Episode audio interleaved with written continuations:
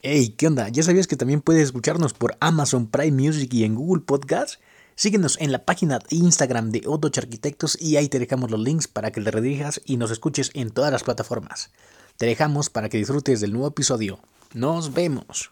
Hey, ¿qué onda? Este episodio es patrocinado por Otoch Arquitectos, un grupo de jóvenes arquitectos que nos dedicamos al diseño, la construcción, cursos y demás temas relacionados a la arquitectura. Si quieres ponerte en contacto con nosotros, mándanos un correo y nosotros nos ponemos en contacto contigo. Bienvenidos, como cada semana, a un episodio más de esto que es La Hoja en Blanco.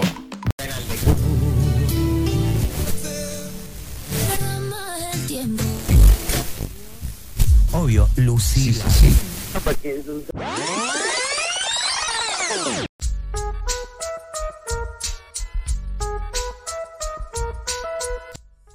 ¿Qué onda amigos? ¿Cómo están? Bienvenidos a un episodio más de esto que es Loca en Blanco. Estoy contento, estoy emocionado. Arquitecto Alex, ¿cómo estás? Te veo contento también. Te veo emocionado. Cada que grabamos te veo esa sonrisa, no sé, siempre ese ímpetu por conocer la creatividad. Cómo entra un gran arquitecto a nuestras mentes y a lo de todos los que nos escuchan, ¿no? ¿Cómo estás, Alex? ¿Qué tal? No, hombre, estoy contento eh, de estar aquí. Me, me emociona bastante el episodio que vamos a, grabar el día de hoy. Cabe resaltar que el arquitecto que nos acompaña es un arquitecto muy cabrón, muy chingón en, en todos los sentidos. Déjame, déjame, por favor, permíteme tantito. Me siento un poco nervioso ya que este, este podcast lo teníamos planeado ya hace, ya estaba cocinando hace algún tiempo. Sin embargo, no hay, no hay, no hay, no hay hecho que no se cumpla y hoy está aquí. Hoy nos va a tratar de eh, transmitir todo su conocimiento o este, algunas eh, experiencias, consejos. ¿Qué te puedo decir, mi estimado Chris? Ya, por favor, preséntalo antes de, antes de que me... Sí, eh. antes de que ya, ya te vea así como loco, ya nervioso, entre nervioso, entre emocionado, entre todo, muchas emociones.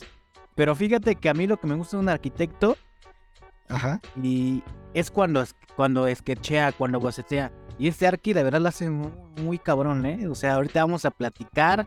Ha hecho talleres de eso, Arki. Tú y yo en eso flaqueamos, así que yo creo que nos vamos a pegar este Arki para mejorar esa, esa parte. Hoy está con nosotros, sin más ni menos, el arquitecto Walter Aguilar de Elemental Studio. Arki, bienvenido a este espacio, Lojan Blanco. Gracias, Cristian. Gracias, Alejandro, ¿no? Eh, el gusto es mío. Estamos muy emocionados por la invitación. Estamos muy contentos aquí de que al fin se haya hecho. Ves que ya tenemos algunos... Bueno, tiene como un mes, mes y medio que aventamos la invitación y bueno, llegó el día y a, y a grabarlo aquí. ¿Cómo estás? Bien, bien, gracias. Estamos, te digo uno repetir, estamos emocionados por la, por la invitación. Eh, ya, ya tiene un rato que, que no hacemos este tipo de, de actividades entonces esperemos darlo máximo, ¿no? Ustedes pregunten lo que quieran.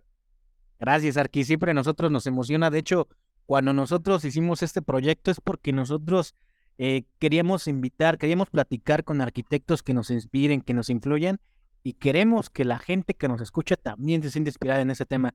Y parte de ello es la hoja en blanco, es qué hay detrás del gran arquitecto, qué hay en esa hoja en blanco, qué hay detrás de todo, porque ahora los vemos con un éxito, pero hay siempre mucho trabajo detrás. No el éxito es de la noche a la mañana, siempre hay que dar paso a paso a paso hasta llegar a un, un éxito que ahorita está siendo muy bueno. Estamos viendo que estás en redes muy fuerte. Apenas en, ahí este, en el canal del arquitecto Abraham con un gran proyectazo. Pero Arqui Alex, tú siempre inicias con la pregunta de origen, con la pregunta de inicio. Es correcto, mi estimado. Y bueno, arquitecto Walter, ¿cómo es que la arquitectura llega a tu vida? ¿Fue por, no sé, este, tienes por ahí algún familiar arquitecto o simplemente desde niño te imaginaste eh, estudiar esta gran carrera? Eh, no, fíjate que fue algo, fue algo curioso. En la familia no habemos, no había, había arquitectos. Ahorita ya hay uno que otro primo, ¿no? Arriesgándose a, estudiar esta, esta bonita carrera. Eh, o uno que otro familiar. Sin embargo, cuando yo decido estudiar, pues no tenemos ninguno, ninguno en la familia, no era como una, una nueva aventura. Eh, básicamente mis orígenes, pues creo que no está tan descabellado, ¿no? O sea, soy el, el, el, que, clásico chavo, el clásico joven que, tiene talento, ¿no? O sea, eh, esto, esto fue de, de ir picando piedra día a día.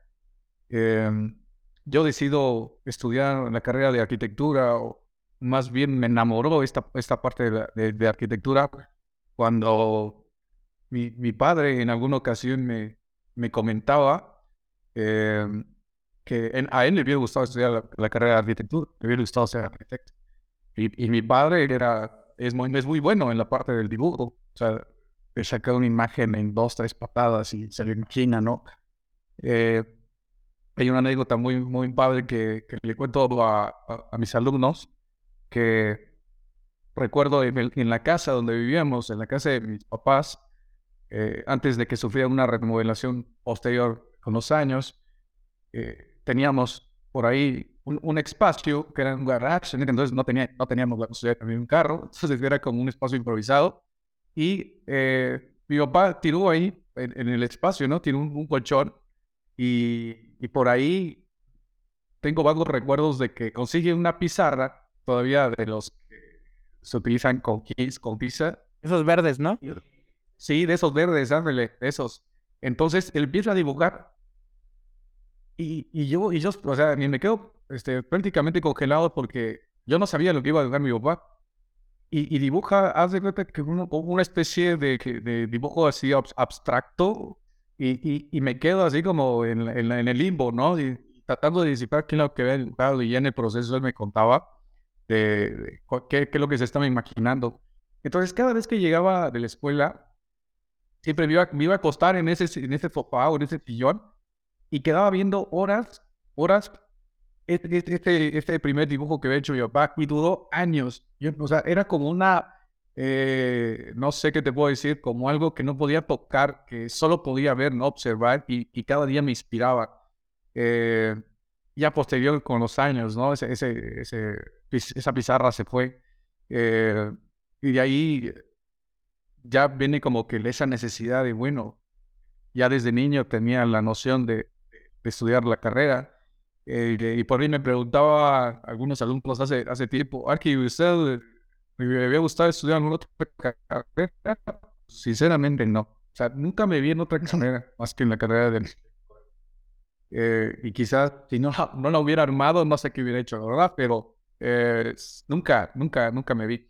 Y yo creo que eso, eso fue parte de mis orígenes, el, el cómo elegí la carrera. Eso fue como la, el primer acercamiento que tuve con el, con el dibujo, con, con el, el- el lienzo en blanco, ¿no? El clásico, eh, que te topas con eso y a ver qué sale. Yo creo que ese fue mi primer acercamiento, ¿no? Eh, ya después, recuerdo los trabajos en, la, en el kinder, en la primaria, eh, mi papá, el que, me- echaba la mano de, a ver, ¿qué te, papá, me, me tocó este y, tengo que hacer este ejercicio.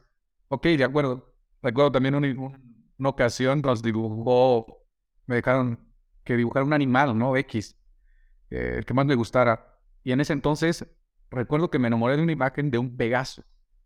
Eh, entonces, mi papá me lo dibuja a mano alzada y yo iba súper contento al kinder presumiendo el dibujo que me había hecho mi papá. Eh, y fue algo como... Y, y cada vez que miraba esos dibujos, esos, esos bocetos de mi papá, siempre me emocionaba. Siempre quería hacer o tratar de emularlo, tratar de ser como él. Eh, entonces, cuando yo le digo a mi, a mi, papá, ¿sabes qué? Eh, yo quiero estudiar la carrera de arquitectura. eh, no sé si está en las posibilidades de, de poderme apoyar, pero pues quiero intentar estudiar la carrera de arquitectura. Entonces, por ahí mis papás hicieron todo el esfuerzo, toda la lucha posible.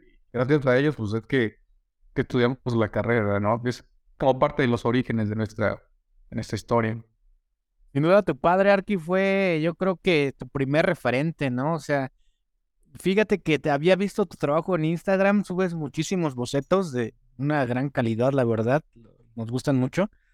Y yo creo que gran influencia de eso es, tu papá, ¿no?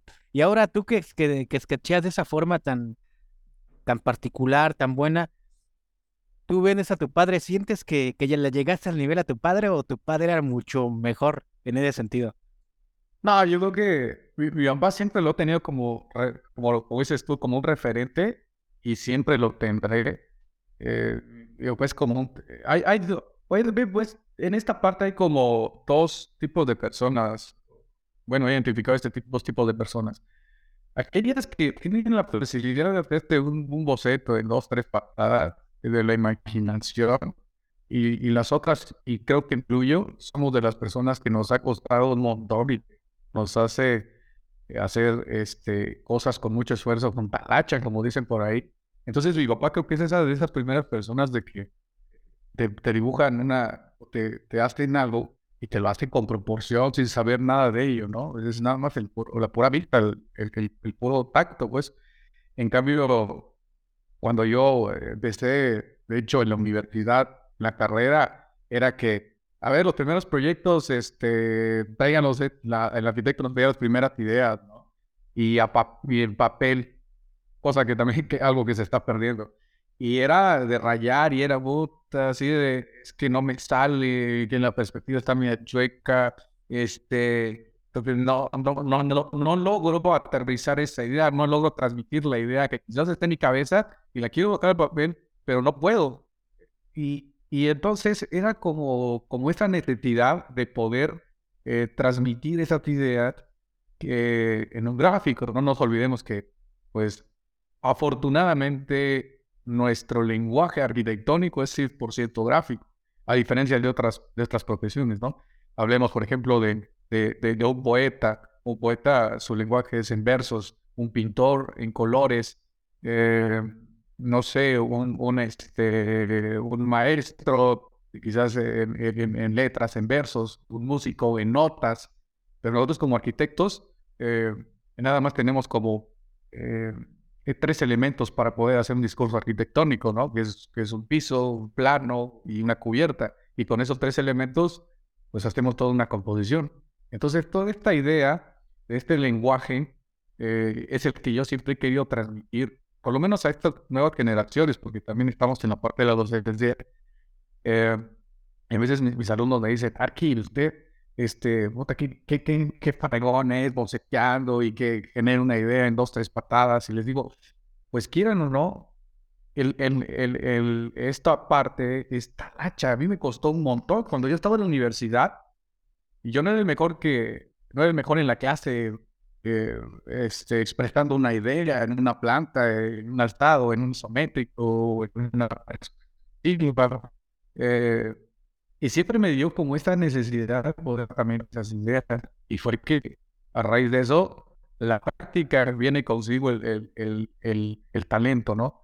Eh, me gusta mucho esa filosofía de los chinos de que se vuelven expertos en algo Sí, Arqui, yo creo que eso viene en, cualquier ámbito, ¿no? La disciplina siempre como que si lo haces muchas veces, te vas a hacer este muy bueno. Anteriormente platicábamos con el Arqui Lucio, dice si mientes y te vuelves este un mentiroso, te vas a hacer el más mentiroso del mundo, si haces lo que tú quieras, pero con ganas día a día, o sea, te vas a hacer un experto. Hay una, una frase que viene un post que hiciste hace pocos meses, donde pusiste amor y obsesión amor y obsesión en la arquitectura, en cualquier ámbito.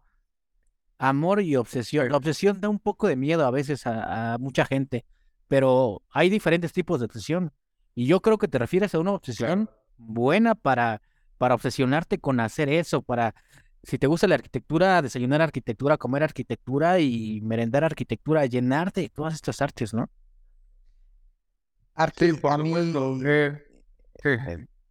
Perdón, Arqui, pero a mí me gustaría, este, complementar la, la pregunta que hizo el arquitecto Christian, ¿cómo, cómo es que, que, que, al momento de que te llega un proyecto, cómo, cómo lo desarrollas, de qué te nutres, este, es decir, no sé cuál es tu metodología para diseñar tal proyecto? Sí, hace, fíjate que son, son como casualidades, justamente hoy un, un alumno se acerca y me dice, Arqui, fíjate que tengo tengo un problema con un proyecto y estoy muy cerrado porque eh, no logro aterrizar la idea. Entonces me gustaría saber cuál es su proceso, como le dicen ahí, el proceso creativo, ¿no? Eh, y empezamos a platicar acerca de eso. Y creo que viene muy atinada su, pregunta el día de hoy. Y, y, fue una respuesta bastante sencilla que me recuerdo mucho una, una una plática que da Campo Baeza, donde creo que le da un premio a Álvaro Sisa. No recuerdo qué premio exactamente es. No sé si el, el, el, el honoris causa algo así. Y, a Campo Baeza le hablan para que le dé el premio a Sisa. Y, y en esta charla eh, hace mención eh, a tres aspectos de Álvaro Sisa. El primero es como, como investigador, el segundo punto es como arquitecto y el segundo es como constructor, me parece. Entonces, en el primero, eh, lo, lo, nombra como, como investigador o lo puntualiza como investigador. Entonces, eh, al, al, punto que quiero llegar es que creo que como arquitectos no empezamos con con esta, esta, esta primera imagen, ¿no? De, pum, ya tengo el proyecto resuelto en dos, tres pasos, ¿no? Creo que hay una, una investigación y el proceso creativo viene a partir de ello. Como arquitectos creo que nos han catalogado como que, eh, como artistas de que tienes una primera idea y pum, ya lo quieres, dice, ya, ya te presenta, ¿no? El diseño y todo. Pero detrás de, detrás de este diseño hay toda una, una, investigación, una investigación previa, otra que, nutre a todo el proceso creativo que viene después. Entonces es como, como nuestro proceso. Primero, y es muy sencillo, pues, tenemos un cliente. El segundo punto, tenemos un sitio. Y yo les pongo así como en, un ejemplo análogo. Y yo creo que también lo han escuchado muchas veces. El sitio, yo les digo a mis alumnos, dan de cuenta que el sitio es como, como un enfermo, ¿no? Eh, el cual tiene sintomatologías. Y esas sintomatologías tú lo tienes que eh, detectar para darle una solución. Es lo mismo con un médico. Eh, creo que es el caso más cercano. O sea que cuando tú te enfermas, te acercas y, le llegas con el doctor y, lo la primera pregunta que te hace a ver, qué, ¿cuáles son tus síntomas? ¿no? Y a partir de esos síntomas, el doctor te va a decir cuál es la posible solución. Y ya de ahí ya viene la recuperación. Eh, entonces es muy similar a este caso. Entonces yo le digo a, a los chavos que en el proceso de diseño es justamente esto. Eh, y me decía justamente este, este alumno, me decía, Arki, ¿usted nunca te ha topado con, con, como, como en blanco? O sea, haciendo referencia también a su, a su, a su podcast. Y les decía, es que nunca empezamos, realmente nunca empezamos con un ojo en blanco. Porque realmente tenemos un contexto, tenemos un sitio y ya tenemos algo. Tenemos un contexto natural, tenemos un contexto artificial, eh, y a partir de ahí ya empezamos a generar esas primeras ideas. De hecho, nosotros en nuestro proceso creativo nunca empezamos el diseño en una computadora, en un render, en un modelo. Eh, siempre hacemos eh, bocetos, hacemos primero el sitio, empezamos a hacer una modulación que creemos que posiblemente es la correcta, empezamos a hacer el análisis contextual, eh, análisis de aseguramiento, eh, empezamos a ver qué características puede tener el proyecto, qué alcances, y a partir de ello, como que ir valorando ¿no? el, el, proceso. Y ya a raíz de que ya, ya tenemos esta primera idea en papel, ahora sí, ya viene, como dicen por ahí en la universidad, la talacha, las horas nalga, ¿no? Entonces, ya, ya te empiezan a ver, a ver si el proceso que llevamos fue el adecuado para poder llegar, como yo le digo, a la síntesis, ¿no? Eh, y esa síntesis que tiene que ver reflejado, porque cuando tú presentas un proyecto a un cliente, no le vas a mostrar toda tu investigación porque lo vas a aburrir. Eh, tú vas a llegar con el cliente y decir, esta es la posible solución para ese proyecto. Entonces, en, en la investigación, toda esta parte de, del proceso creativo es para ti. Entonces, este, yo creo que eh, nuestro proceso creativo empieza desde ahí, desde la hoja en, en blanco, el, análisis contextual, eh, el, programa arquitectónico y, a partir de ahí también generamos eh, maquetas conceptuales donde analizamos asoleamientos, alturas, proporciones. Es, es, un proceso bastante divertido porque, pues, les digo aquí en la, oficina, no lo vean como, como trabajo, porque si lo ven como trabajo ya estamos perdidos. Véanlo como algo, algo divertido, algo que, que es como, como un hobby, ¿no? Este, porque si lo ven desde ese punto, pues se van a divertir toda su vida, no lo van a ver como un trabajo, como algo tedioso que, que tienen que hacer porque sí. Eh, entonces, ese proceso creativo es el que tal vez a nosotros nos interesa un poco más porque nos lo creería bien. Y, y, yo creo que ese es nuestro, nuestro proceso, ¿no? Además, lo rico de lo Es- es creativo un- son, son, es- son las experiencias. Es como Perdón, lo decía un, no Claro. Es como lo decía un, un profesor.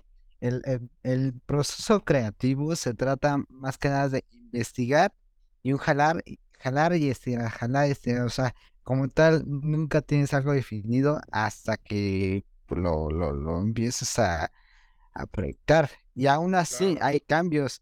Y algo curioso también este, comentabas aquí es que cuando uno pro- cuando uno pone la propuesta, ah, se la presenta al cliente, pues el cliente te dice, "Ah, este, no sé, aquí puede cambiar tal cosa. Entonces tú dices, híjole, es que debido a que yo coloqué esa cosa, o sea, tiene el porqué de el por qué lo, lo puse ahí, pero el cliente no lo sabe, el cliente dice, ah, lo puede cambiar y uno, dos, tres y ya, ya quedó, pero no.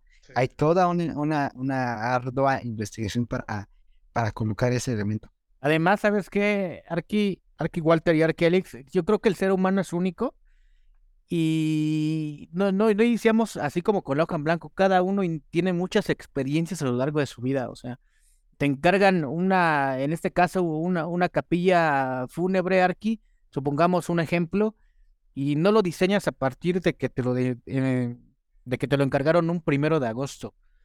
Lo iniciaste años atrás porque has vivido, no sé, 20, 30 años, has sido infante, has sido joven, has sido adulto y te has nutrido de todas esas experiencias. Y lo rico también de esto es que tú como profesor Arki dejas una poligonal, un polígono, un terreno, y tienes 20 alumnos, 30 alumnos, 10 alumnos y tienen el mismo problema, el mismo contexto, pero cada uno tiene experiencias totalmente diferentes y salen proyectos totalmente diferentes porque cada persona es única, ¿no, Arki? Claro, por supuesto. Eh, en la parte de la docencia, eh, creo que es muy enriquecedora tanto para nosotros. Recuerdo que en la universidad nos decía un profesor, si, cuando sean arquitectos, si tengan la posibilidad de dar clases, aprovechenla. Y Capo Baeza lo dice muy bien. Eh, él, en una conferencia que da, eh, creo que fue una apertura de, de, ciclo en la Universidad de Madrid, eh, hace referencia a que la, la parte de la docencia es como un regalo más que se le ha dado. Entonces yo lo veo creo que de esa misma manera, tengo creo que la misma visión. Creo que esta parte de la docencia es, es un regalo que tal vez a no cualquier arquitecto se le puede dar. Y hasta por eso hay como tres características indispensables que, que se tienen que, que tomar en cuenta, ¿no? El primero es saber, la segunda es saber enseñar y la otra es querer enseñar, ¿no? Entonces creo que si cumples con esas tres características, eh, la puedes hacer, la puedes armar, ¿no? Eh, y yo le decía a los alumnos, a veces aprendemos más de lo que enseñamos y de repente te topas con cada proyecto que dices, wow, o sea, este, este chavo son, son de los que te dices, yo, yo, yo te quiero en la oficina porque creo que puedes aportar en gran medida, ¿no? Eh, y creo que eh, la oficina está armada justamente de profesionistas egresados de la, de, la universidad donde yo doy clases, cátedra, este, y los he seleccionado en medida de, de sus capacidades, ¿no? Eh, yo les decía, les decía a los alumnos, a veces como arquitectos, eh, antes era el arquitecto el todólogo, ¿no? El que hacía presupuestos, el que hacía render, o el perspectivas, el que, el que vendía el proyecto, el que hacía los planos, etcétera, ¿no? Este, y ahora creo que en nuestros tiempos, creo que esa parte se ha eh, independizado, particularizado un poco más y creo que los proyectos han quedado mucho mejor, mucho más, más nutridos. Entonces creo que aquí en la oficina hemos trabajado de esta misma manera. Eh, quizás yo soy el orquestador, ¿no? De, la, de toda la, parte creativa, pero sin embargo no estamos cerrados a, la crítica porque siento que los que estamos acá eh, tenemos la capacidad para poder proponer, para poder ser críticos y decir, ¿sabes qué? Esto es bueno, creo que le beneficia al proyecto, pero esto tal vez no. Y, y es un, como dicen ustedes, es, un, es como una liga, es estirar y otra vez y jalar, ¿no? Este, y en esta parte de la docencia, yo les digo a, lo- a los, a, los, a los alumnos, si se juntan con chingones, van a ser chingones, ¿no? Eh, si se juntan con, con mediocres, pues los van a arrastrar a la mediocridad. Entonces traten de que, siempre estar con los mejores y no ser tan, tan apáticos. Y entonces en los proyectos se ven reflejados, sea, te ves eh, inmerso también en, en su, de su idea de que quiero ser, quiero ser bueno, y ya desde, desde que son alumnos, de que son estudiantes, te das cuenta de la capacidad que tiene cada uno. Entonces, como que vas fortaleciendo también esa parte y se los, te los apremias, ¿no? Les dices, eh, sabes que vas por buen camino, tienes que ah, quizás apretar un poco más por este lado, pero por lo regular, eh, yo siempre, si- siempre he sido de la, de la idea de que, como les dijo al, al- al principio, aprendemos más de lo que enseñamos, ¿no?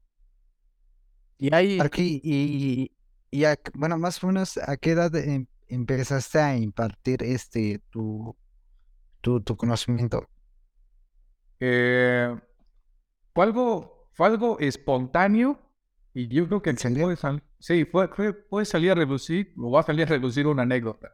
Cuando yo estaba, cuando yo estaba en la universidad, nunca, así como a veces, nunca digas nunca, y a mí me tocó.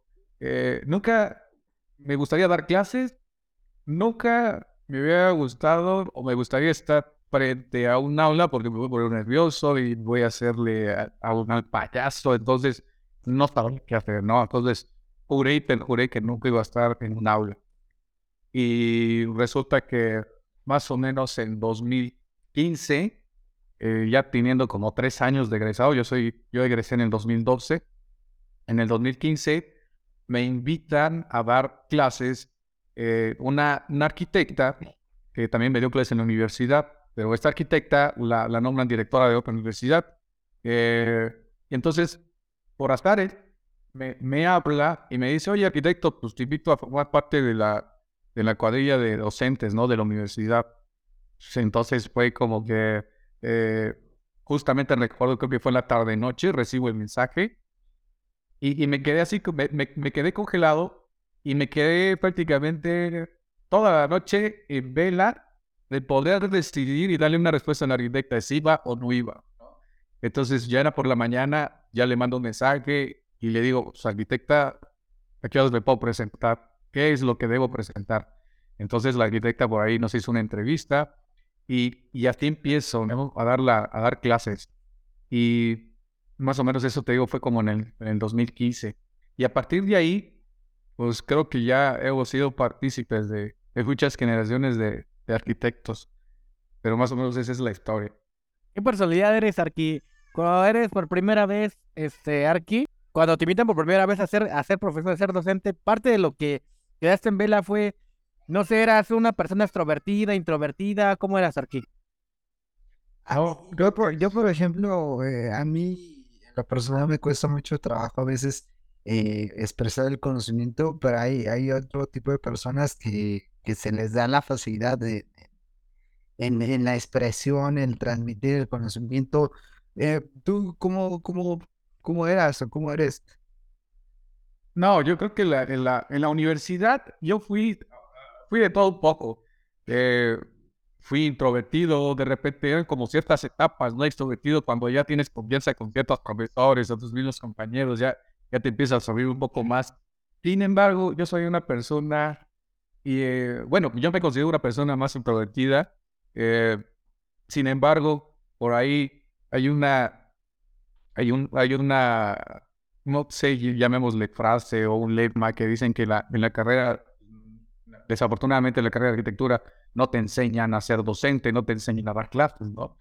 Este, eh, y, te vas formando, pues a los trancazos. Recuerdo que pues, en la universidad yo tenía profesores, afortunadamente, de todas las generaciones. Tenía, pues estaba como en la, en el intermedio de alumnos, de profesores jóvenes y profesores de la vieja escuela. Entonces, por aquí, el un profesor nos pedía que, pues, todo digital, y de repente, pues, el arquitecto, te topabas con, con el arquitecto ya de otra generación más avanzada, y dice, no, pues, cabrón, tú deberías estar presentando un primer bosquejo a mano y con colores, y no sé, mete aquí. Mete la acuarela. Ajá, exacto, ¿no?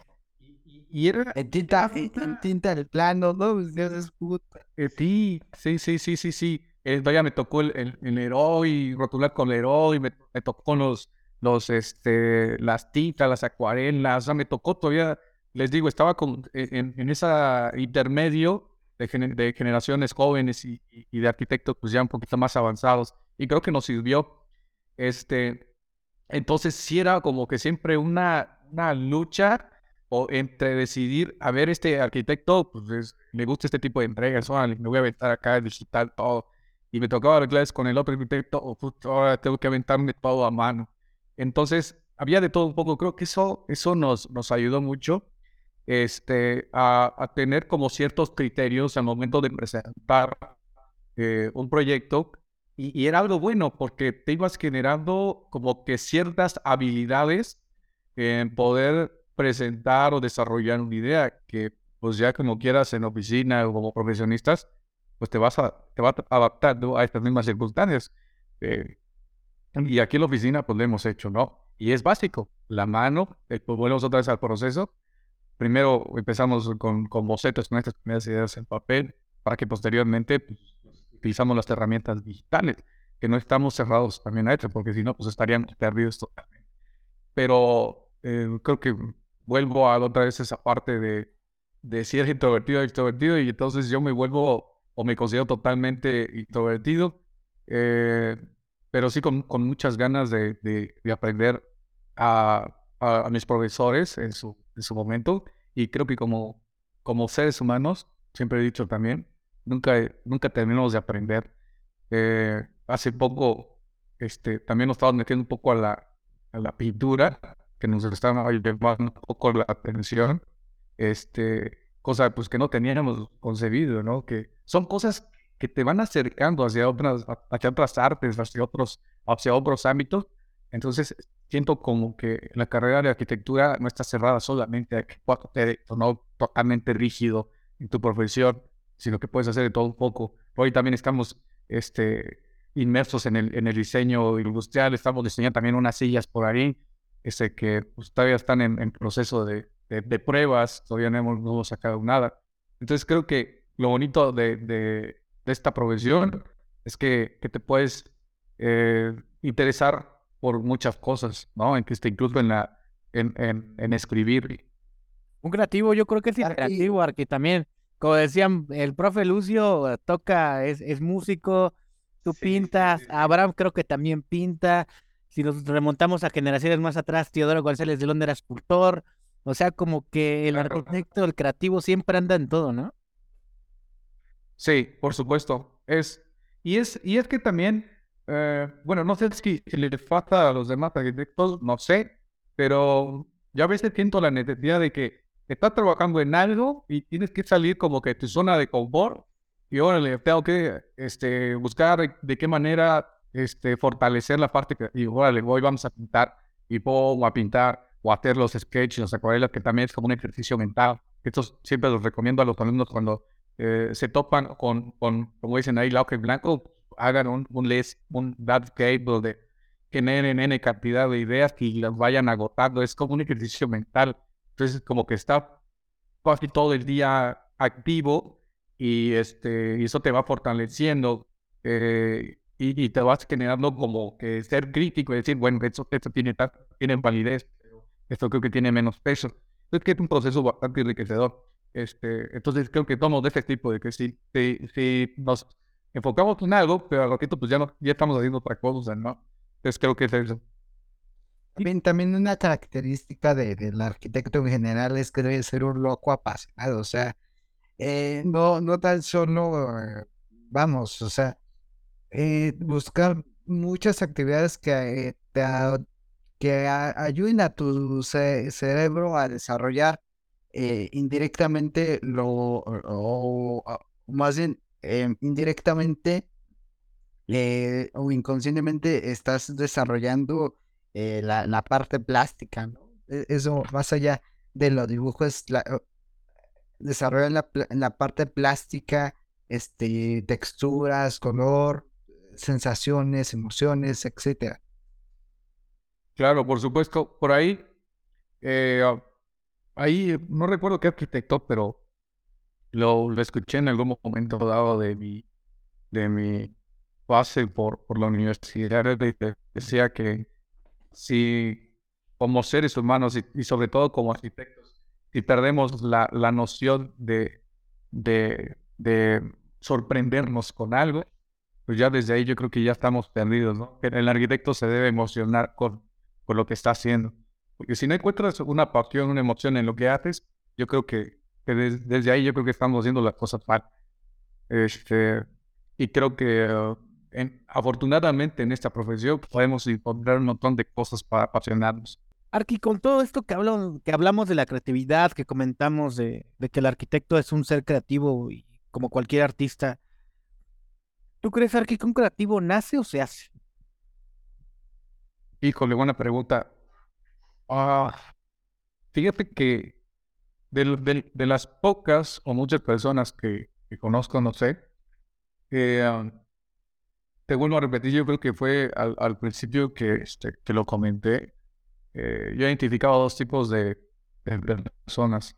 Hay personas que, que sí realmente tienen, tienen talento para lo que hacen, porque, o sea, tú ves y no les, no les cuesta, no, o sea, no, no, no les no tienen el mínimo esfuerzo por lograrlo. Sin embargo, están las otras personas, ¿no? Estas personas que, les cuesta tabaco, talacha, picar piedra día a día. Entonces, eh, yo creo que, y en respuesta a tu pregunta, yo creo que hay de las dos personas, el, el, el, artista, el talento, como tal, yo creo que al final, eh, no sé qué tanta validez tiene, pero eh, yo admiro más a las personas que, que han tenido esa, ese, ese andar de tropezar, de volver a levantarse, porque también eso de cometer errores es parte de, eh, de, tu, de, tu, proceso, de, tu crecimiento profesional, como artista quieras llamarlo. Y yo admiro más a esas personas que, que, les ha costado más trabajo. Eh, y a diferencia de las otras personas, ¿no? Que es como que más eh, lo han tenido casi todo a la mano y, y, se les ha dado. Pero pues soy, soy de esta idea, ¿no? De, de, de esos dos tipos de, personalidades. Sí, aquí hay, hay muchísima gente. Yo, yo creo que un creativo, pues eh, yo creo que ahí también está difícil. O sea, te la pregunté a ti, pero ahorita me la estoy preguntando yo mismo y estoy así con la mente. yo creo que, que se hace también, o sea, depende del contexto, ¿no? Yo creo que depende. Claro. Eh, el mexicano es un ser creativo, yo creo que desde siempre, ¿no? Por, por el contexto, ya sabes. Eh, los tianguis que, que hay, que hay un concierto y ya están vendiendo cualquier cosa. El mexicano es, es creativo, es creativo en todos los ámbitos, aquí. Y también eres creativo en el sentido de que emprendiste esto que es Elemental Studio, Arqui.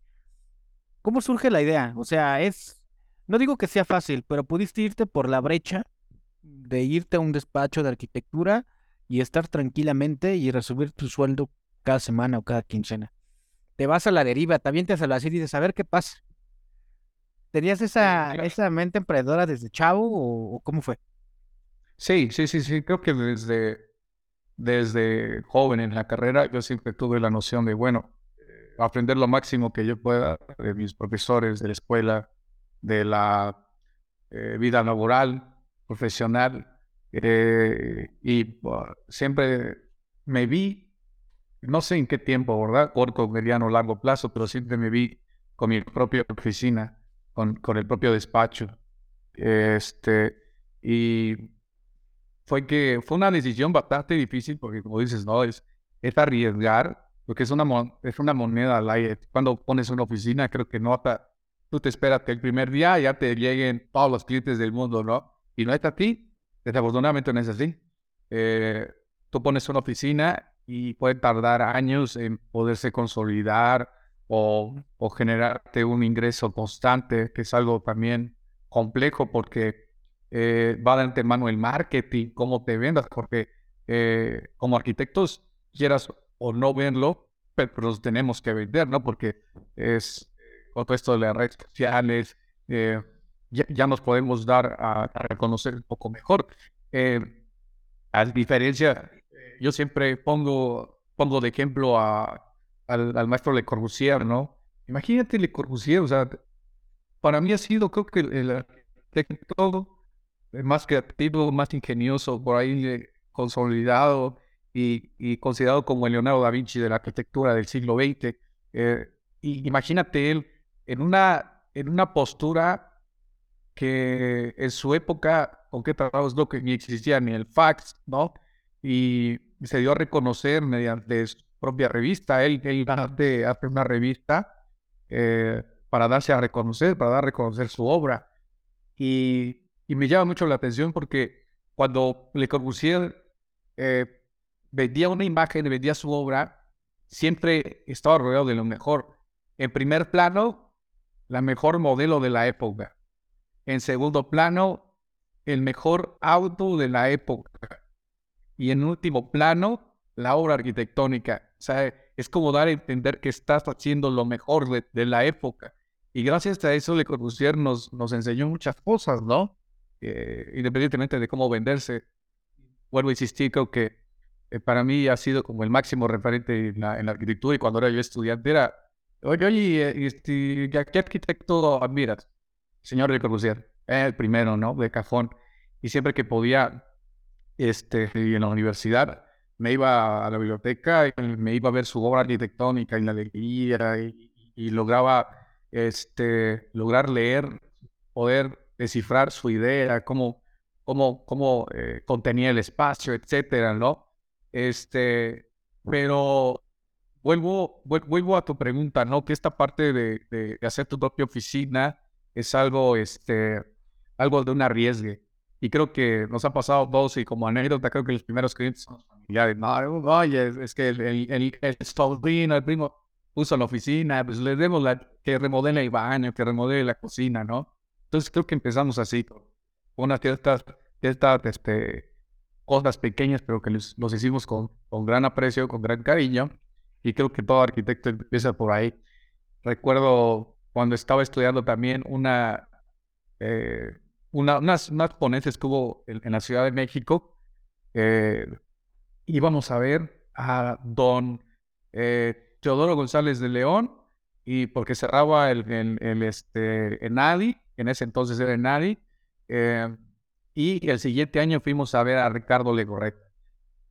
Y era, era una emoción porque pues, ibas a ir a ver a tus, a tus este, ídolos, a tus rockstars, ¿no?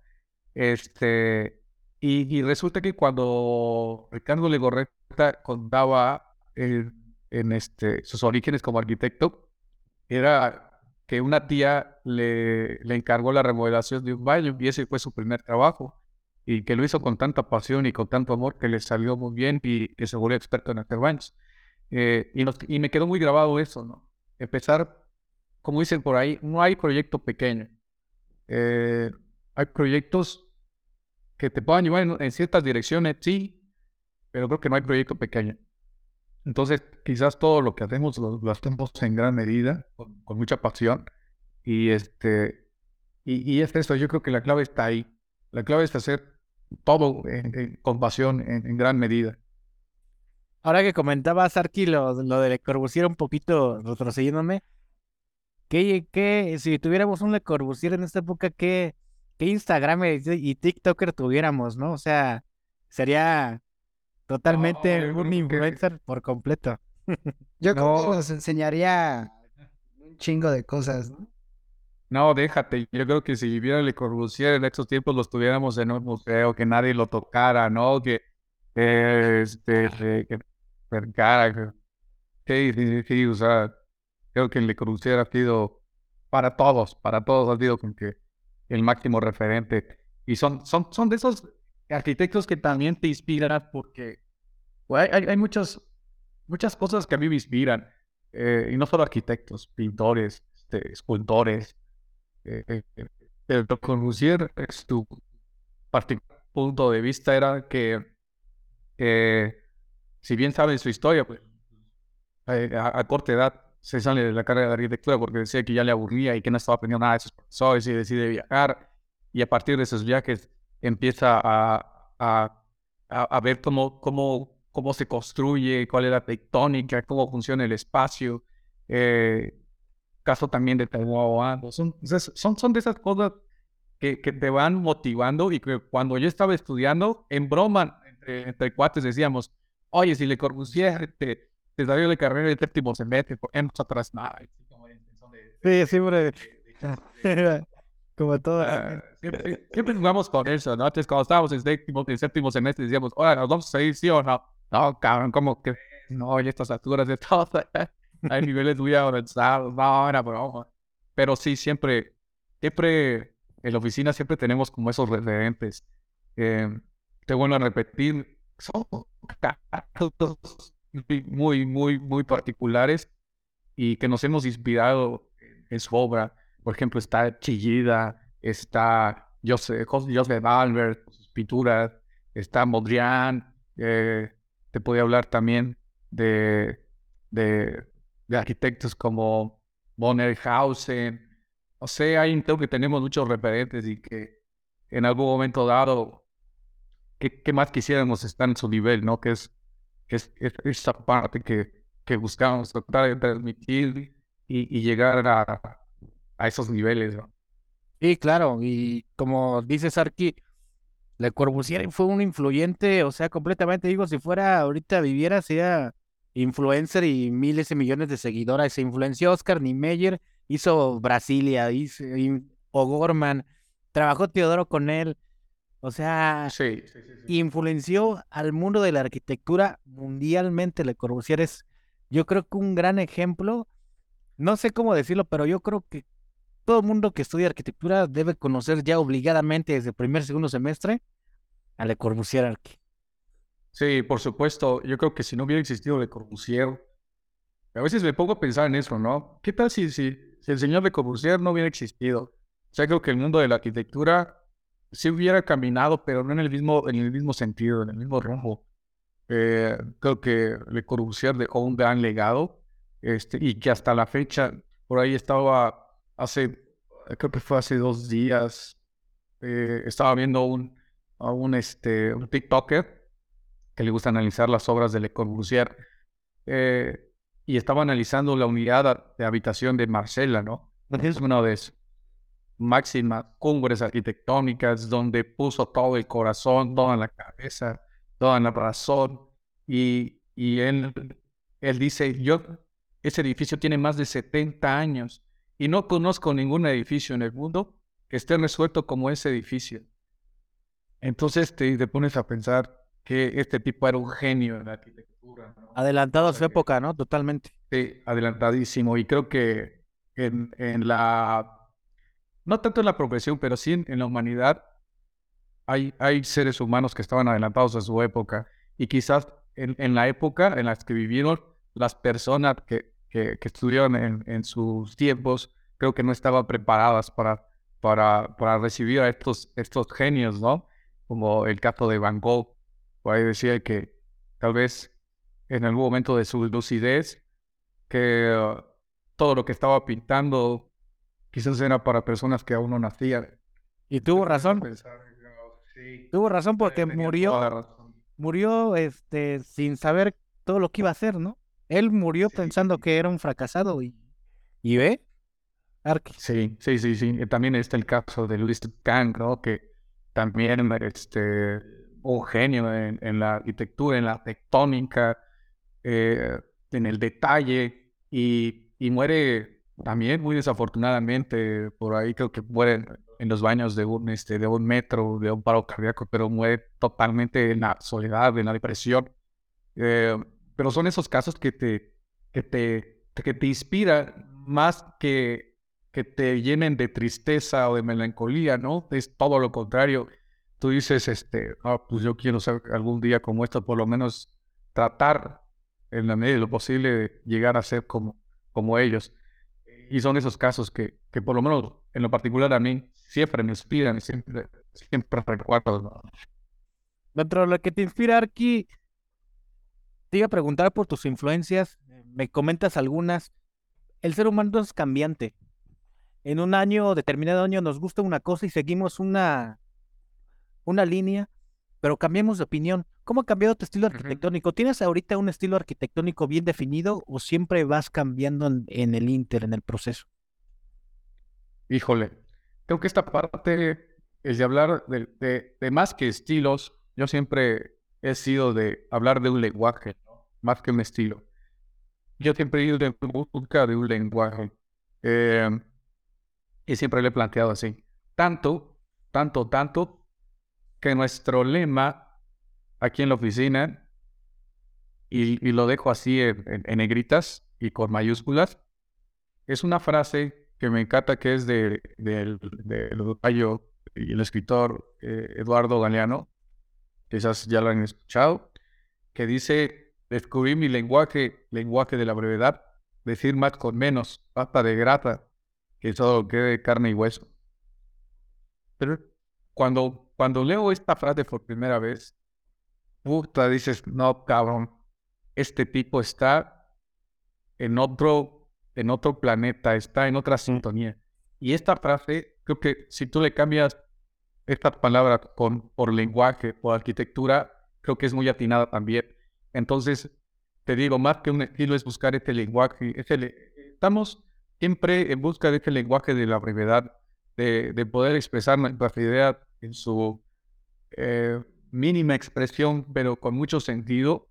Eh, no tratar de, de, vender algo que quizás en un futuro tú veas, no, pues esto, esto no funciona, esto eh, creo que no pertenece a la época, sino que buscar, buscamos ese lenguaje, vamos, a temporar, ¿no?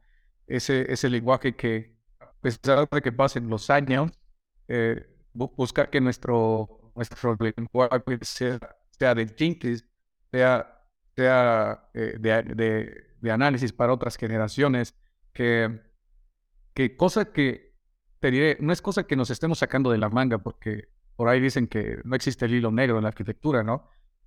Ya todo está inventado, simplemente es eh, volver a los orígenes, eh, y, interpretar qué realmente es lo que hacemos como arquitectos. Lo, que hacemos es interpretar el pasado para convertirlo en algo, en algo presente. Este, algo muy válido que decía Frank Wright, que, que me gusta mucho, es no llamen arquitecto aquel que no piense 10 años en el futuro, ¿no? Y tenía mucha razón. Entonces, creo que estamos muy, muy ligados a que eh, nuestro lenguaje sea, sea de brevedad, como dice Eduardo Galeano, que, exprese la idea general, que, que nutra y como dice Campo Baeza, hacer nuestro objetivo final es hacer feliz a los hombres. Y creo que vamos por ese, por ese sentido, ¿no? Y, y, con respecto a test cambiantes, nunca estamos negados al cambio, porque creo que si nos cerramos al cambio, eh, creo que ya desde ahí estamos muertos, estamos perdidos. Eh, creo que siempre el cambio es bueno, pero siempre y no perdiendo tu esencia. Y yo creo que a partir de ahí puedes ir por buen camino.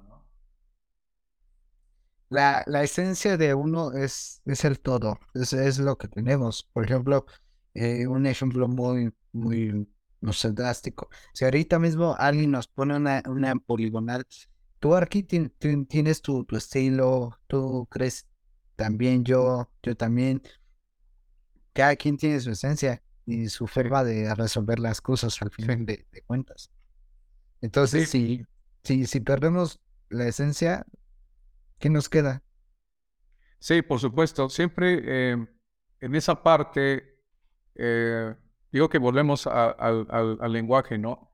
Quizás nuestro lenguaje sí es cambiante y sí es tener el que nuestro lenguaje sea muy claro pero en el proceso de nuestro diseño como que siempre hay una línea que hay que seguir. Sin embargo, esta línea tiene variaciones. Como vuelvo a repetir, no es lo mismo este, hacer un proyecto pequeño, hacer un proyecto grande. Eh, cada uno tiene sus propias eh, limitaciones, complicaciones, eh, llámense culturales, económicas, lo que quieras, intelectuales pero siempre hay una línea delgada que creo que cada proyecto sigue. Y esa es esa línea de investigación. A partir de un punto se va encontrando como ciertas ramificaciones. Pero es este proceso el que, es el que tratamos siempre, siempre de seguir, ¿no? Como, y te lo pongo de ejemplo, les pongo de ejemplo así. Eh, nuestro proceso creativo, independientemente del proyecto que nosotros desarrollemos, siempre va a ser en papel, la mayoría va a ser en papel, ya sea en una libreta, en una retícula, eh, papel reciclado, lo que encontremos, ¿no? una maqueta de trabajo. Pero creo que ese inicio, este, este, este génesis, siempre está como que muy marcado en esta metodología. Entonces, como, como, como dices tú, ¿no? La esencia. Entonces, creemos que nuestra esencia está ahí y que a partir de, de esa esencia es lo que tiene validez en un proyecto arquitectónico. Esa, ese, esa, esa esencia está capturada en lo que finalmente vas a resolver, en lo que vas a presentar. Y creo que se ve reflejado, ¿no? Todo este proceso de investigación se ve en la síntesis. Y Arqui, lo, lo más, lo más, ah, perdón, lo más complicado es la, síntesis, ¿no? Y complicado porque lo comentó un, profesor. Alex, cuando, cuando estamos proyectando, eh, o sea, estamos eh, investigando, la síntesis es ocupar lo, lo, esencial, ni más ni menos, lo que debe ser. Es muy complicado llegar a, desarrollar la síntesis de cualquier tipo de proyecto. Ni claro, el tamaño, no le importa. Sí, sí, sí. A mí me he topado, eh, desafortunadamente, no, no sé qué pasa con, con este, y yo creo que también pasé por esa, por esa parte, y es eh, como algo, algo muy recurrente cuando estás iniciando la, la carrera, ¿no? Y no me dejaban meter. Llevábamos un proyecto y de repente nos alocábamos y llevábamos un proyecto así con cinco quiebres a 45 grados y que de repente este, jugábamos con las diferentes proporciones bien locos, ¿no? Y, y, y, el profesor cuando se lo presentaba así, ya el profesor te quedaba así con una cara así, de este cabrón, ¿qué está haciendo, no? Y, y, me he topado, cuando yo estudiaba, me pongo ahora en el zapatos del profesor, y, y, ahora que estoy del otro lado, entiendo ese proceso. A veces como, como estudiantes empezamos al revés el proceso, justamente al revés, lo pongo así tan fácil. Empezamos con el desorden para que posteriormente le demos orden. Así. Mm, entonces, les, digo, les digo a mis alumnos, a ver, estamos trabajando ese proceso, todo, todo, todo lo contrario. Empiecen ordenando y una vez que encuentren el orden, ahora sí, desde el lujo de desordenar todo lo que quieran. Se vuelvan a estar Javid, vuelvan a ser Renconjas, vuelvan a ser Daniel Libensky, pero primero encuentren el orden para pues, posteriormente encontrar el desorden. Y entonces, ah, cuando dices, cuando, cuando le planteas eso a un estudiante, oh, dices, tiene razón. A ver, empecemos a ordenar y, y, te llevan el proceso, ¿no? Y ahora creo que esto tiene, tiene más lógica. Por ahí dice, dice Campo Baeza que la principal herramienta del, del arquitecto es el uso de la razón, la lógica. Y es muy cierto, primero hay que ordenar para después poder desordenar. Entonces, este, y, y, no digo que esté mal, simplemente que perdemos, perdemos este, este tiempo y este proceso se vuelve ya no tan enriquecedor, se vuelve incluso un dolor de cabeza y, y generas más horas nalga y, te vas generando más complicaciones en lugar de generarte este, una satisfacción por hacer un proyecto, ¿no? Se vuelve, se vuelve más tedioso. Entonces yo le digo, siempre he dicho a mis alumnos y también aquí en la oficina, es, es ese lema, ¿no? Primero ordenar y después desordenar. Y tocando un poquito el tema de, eh, me llena de intrigas, intrigas ver, pica, ¿por qué Elemental Studio? Ah, ok. Fíjate que cuando, cuando yo estaba estudiando, y creo que es, pocas veces me lo ha preguntado, ¿no? Porque el nombre de... Y, lo confunden mucho con, con el nombre de Alejandro Avena. Y me salgo a defender, ¿no? Porque yo no conocía a Alejandro Avena cuando se me ocurrió el nombre, no lo conocía. Este, cuando yo estaba en la universidad, eh, siempre fui de los, de los ah, alumnos, o por lo menos yo fui de, de generar esas primeras ideas con elementos básicos, primarios y, no volverte tan loco, ¿no? Eh, como, decían por ahí, con lo elemental. Entonces me quedó muy grabado eso y creo que también está muy aplicado en, nuestra, en, nuestra, en nuestro lenguaje, en nuestra arquitectura, eh, que esté muy marcado lo, lo, elemental, lo indispensable, lo que necesitemos, lo que, lo que no está de más, ¿no? Entonces, cuando yo estaba en la escuela decía, yo creo que cuando ponga mi oficina, así le voy a llamar, el tal, entonces ya después viene el tarde estudio, ¿no? Ya más fresón, arquitectos, ¿no? Entonces, este, por ahí surgió la idea. Oh, sí, sí, sí, Muy, muy, muy, muy, muy curioso porque muchas veces, ¿sabes? Eh, no sé, por ejemplo, Arque está ¿no? el, típico, bueno, no típico, pero sí, em, no sé, un ejemplo, Alejandro, arquitectos, o Cristian, arquitectos. Y o los apellidos. Este, ajá, ah. los apellidos. Bueno, ¿qué, ¿qué, es otra cosa que también no me ayudaba? Es cierto que no tengo tan buenos apellidos, entonces decía yo me poner, no, pues, es que ponerle mi nombre en mi apellido, como que no va a llamar tanto la atención, no está como muy de caché. Vamos a ponerle algo más presón. Entonces, rememorando y la, la, escuela decía, no, creo que este estado. Y ya en segundo término viene mi nombre, ¿no? Pero, y, otra cosa que les diré, esa es mi idea, no sé ustedes. Pero cuando tú le pones un nombre a la oficina, siento que estás haciendo como muy mamón y eh, haciendo como que dando, parándose el cuello así, no soy el más chingón de la oficina y pongo el nombre de la oficina, ching, que es así. Pero no, yo siempre fui de la idea de, de hacer, de, generar equipo, ¿no? Entonces, me, siempre tuve esta, esta inquietud de poner un nombre, pero que fuera, que fuera no mío, que fuera de muchos, que fuera de todos, que, que se hicieran, es, es como la, como la marca, ¿no? Adidas, Nike, lo que quieras, no le ponen el nombre de creador, le ponen el nombre de la, de, la marca. y muchos colaboran dentro de cada tenis, cada artículo, y así se siente, yo creo que en cada proyecto intervienen y se sienten parte de un equipo. Claro. No claro, ya, ya desde ahí. Desde ahí ya eres parte. Desde el ponerle el nombre a la oficina, que no sea tu nombre, ya desde ahí ya te vuelves, ah, no pongamos más humilde, pero sí más humano, ¿no? O sea, más, más, más, de, más de razón.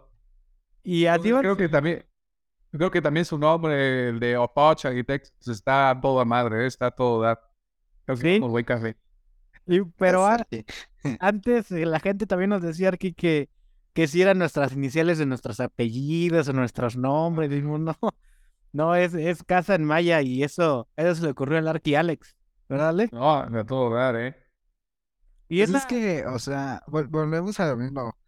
Que, eh, o sea, hubiera sido muy egocéntrico decir, no sé, Martínez Arquitectos o Bravo Arquitectos. Eh, no mames, o sea, si, si quieres hacer una algo en conjunto y algo chingón, tienes que hacer a las personas eh, que se sientan parte del equipo. Porque hay que recordar que en la vida, no mames, si eres muy individual, no, no tienes ese desarrollo como tal. Y antes estaba esa, esa, esa como línea, ¿eh, Arqui, de eh, Legorreta, este, no sé, ahorita se me, Legorreta, Teodoro González de León, no sé, estos arquitectos, artistars, que teníamos la falsa idea de que se encerraban una semana en su estudio, se aventaban unos bocetos y tenían todo el proyecto, ¿no? Ahora las nuevas generaciones ya son diferentes, ya este, como que es más de trabajar en equipo, ya no es como antes muy individual. Ahorita vemos eh, como Meme Arquitectos, Arkham Project, varios equipos que deciden poner otro nombre, ¿no? Y parte también eres tú con Elemental. Sí, claro, por supuesto. Y fíjate que también, en parte de, ponerle el nombre así, porque cuando yo de estudiante trabajé con un arquitecto que hasta la fecha yo admiro mucho y que siempre ha sido como que mi referente también como profesionista, fue profesor y es, es amigo eh, y referente. Él, él nos enseñó desde su punto de vista, ¿no? Eh, y me quedó muy grabado. En una ocasión fue una bienal, una bienal de arquitectura en la cual eh, participó él, pero participó la oficina, independientemente de que se llamara como su nombre, ¿no? Pero recuerdo en esa entrevista que le hicieron porque estaban entrevistando a todos los que participaban en la bienal. Y, y, de repente está la chava que estaba haciendo las entrevistas y, decía, a ver, este, ¿quién, ¿quién es el encargado? ¿Quién es el líder de la oficina? No, pues este, pues, es el arquitecto tal ok, entonces usted es el líder. No. Y decían, no, somos un equipo, estamos todos presentes ahí. Sin embargo, yo soy tal vez el que, el que lidero, pero somos un equipo. O cuando dijo eso, realmente me marcó. Y decir, yo quiero ser en algún momento igual un equipo. y no, no ser ese, esa persona individual, esa, ese, ese único, como eres en ahí en, en, los, en los 70, ¿no? En el arquitecto todopoderoso, que realmente no, no me considero así. Este, y siento que, que hacer equipo es, es, hacer también un proyecto más enriquecedor, ¿no? Completamente, Arqui, completamente. Cuando terminamos, cuando vamos a la, recta final de, del podcast, nos gusta hacer esta, esta preguntita que antes decíamos que era sorpresa, pero ahora ya la hacemos siempre. Arki, si pudieras regresar al pasado cuando eras estudiante universitario y con todas esas ganas ya por egresar, no sabías a qué te ibas a enfrentar, ni siquiera sabías si Elemental iba a ser un gran estudio. ¿Qué platicarías con ese, ese joven eh, con tantas ganas de comerse al mundo, el arquitecto Walter de hoy, por unos 10 minutos? ¿Qué le dirías? ¿Qué consejos le darías? Híjole. Nunca, fíjate que nunca había puesto a pensar en eso. Y no sé si, como, como, como las series de, de, las películas, no sé si rompería con la línea del tiempo y le daría la padre, ¿no? Pero si estuviera enfrente de, como estaba como estudiante, yo creo que, no sé, eh, yo le diría que, que va, por, va por buen camino, que, que disfrute lo que está haciendo y no importa que, que cometa errores porque al final esos errores se convierten, se convierten en virtudes, ¿no? Yo creo que sería eso. ¿Hay, ¿Hay alguna palabra que te define? Híjole. ¿Cuál es? Una, una palabra que me define.